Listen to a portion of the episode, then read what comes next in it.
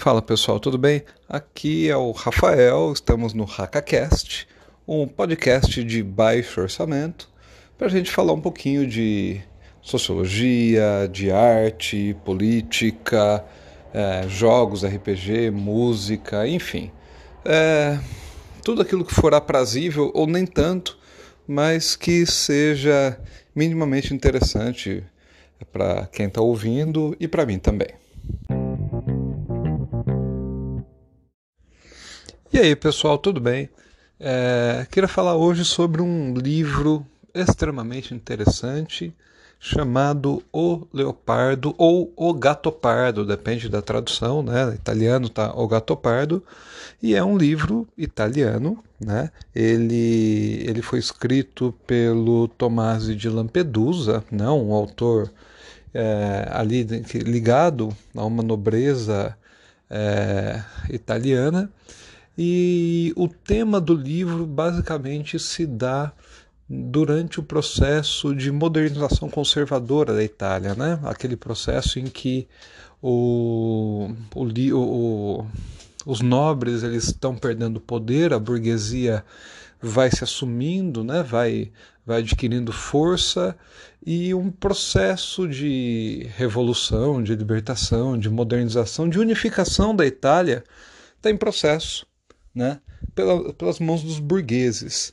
E o Tomás de Lampedusa ele aborda exatamente o, o olhar de um nobre, né? Esse nobre que ele seria o Dom Fabrício Salina, né? Seria um príncipe ali de, um, de uma ilha e que, que, é inspirado no, no próprio escritor e no avô, né? Que eram nobres, mas no caso da ilha de Lampedusa, não de Salina.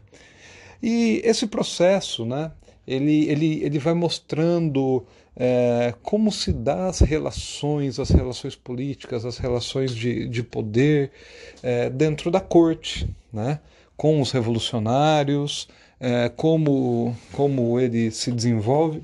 É muito interessante, assim, o, o livro, é, para quem o lê, vocês talvez vão ter essa impressão, é, é um livro que parece que nada acontece, né? As pessoas jantam, as pessoas almoçam, as pessoas conversam. Então, todos aqueles é, casos e fatos de, de transformação, de revolução, de mudança, é, são descritos né? entre, entre os jantares, entre os passeios no, na, no jardim. E a história, basicamente, né?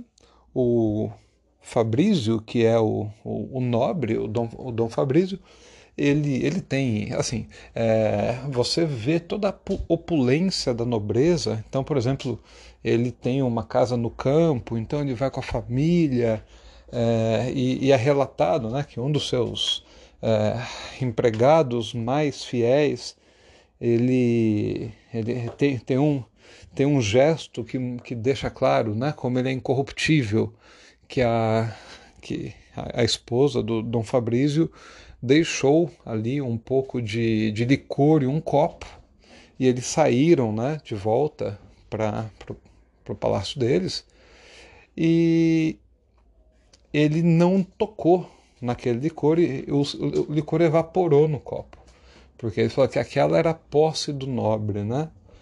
E o, o, o, como que o nobre entra nesse processo de modernização? Ele tem contato, obviamente, com os outros nobres. Ele é um homem que gosta das estrelas, de olhar as estrelas, né, de astronomia, observar, né? E, e ele é um cara desinteressado, né, desinteressado pelo mundo. E ele tem um sobrinho, né, que o sobrinho gosta muito dele. A filha do, do Dom Fabrício é apaixonada por esse sobrinho, mas esse sobrinho ele se mete entre os revolucionários, né? E ele fala, né? Tem uma, uma frase muito famosa que ele fala: tiozão, eu vou participar dessa, dessa revolução, eu vou participar desse, desse levante, porque se a gente deixar pelos, pelos, né, pelos burgueses, eles fazem a república. Então, é aquela ideia de não mudar, é, de mudar para não mudar nada. Então, se os nobres participarem, os nobres conseguirão o poder. Então o livro vai mostrando, né, esse sobrinho e como que se organiza o arranjo do casamento, casamento entre o nobre, entre o nobre pobre, mas nobre, e a filha de um burguês em ascensão, um homem austero, né, um homem ali é, muito sério, é, com, que, com muito talento comercial, e como que esse homem austero como essa contraposição de ideais, de valores, de comportamentos, né, é, entre a nobreza e, a, e, e, essa burguesia em ascensão. O, o, tem trechos assim muito interessantes que você vai começa a perceber, né, o, todo, todo esse processo de, de, é, de transformação, de mudança, ou, tem um caso, por exemplo, que um dos comentários é que os, os nobres eles vivem num palácio que uma casa que você conhece todos os cômodos não é uma casa interessante de viver. Então tem vários cômodos, é um, é um palácio que as pessoas não, não frequentam. E aí a próxima geração resolve mudar a sala de jantar em outro lugar e abandona aquela. E, e vai passar por gerações daqueles quartos abandonados, aqueles cômodos abandonados, e todo esse, esse processo se dá no meio de uma normalidade da vida, né?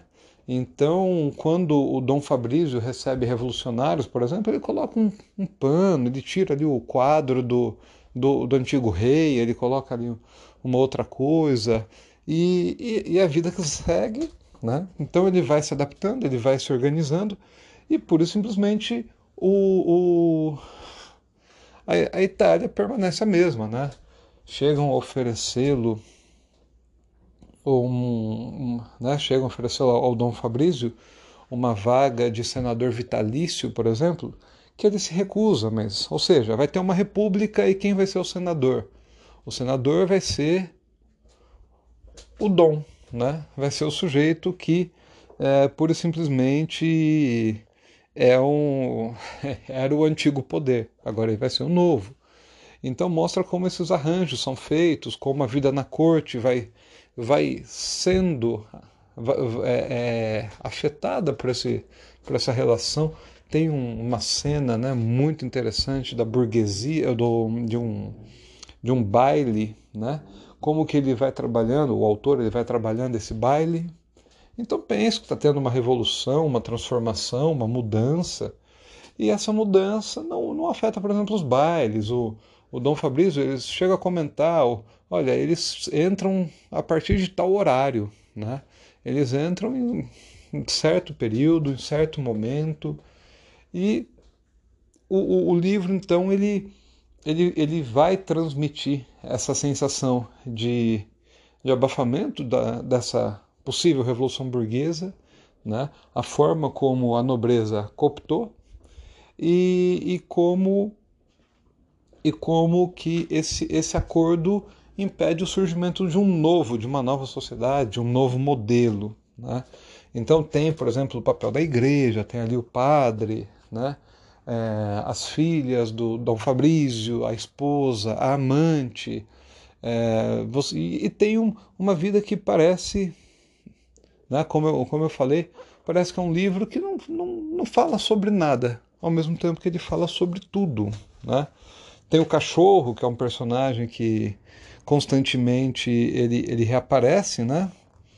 E ele chega em determinado momento, é, comenta do Marx, fala, ah, aquele um alemão vem falar que eu não tenho direito às coisas e etc.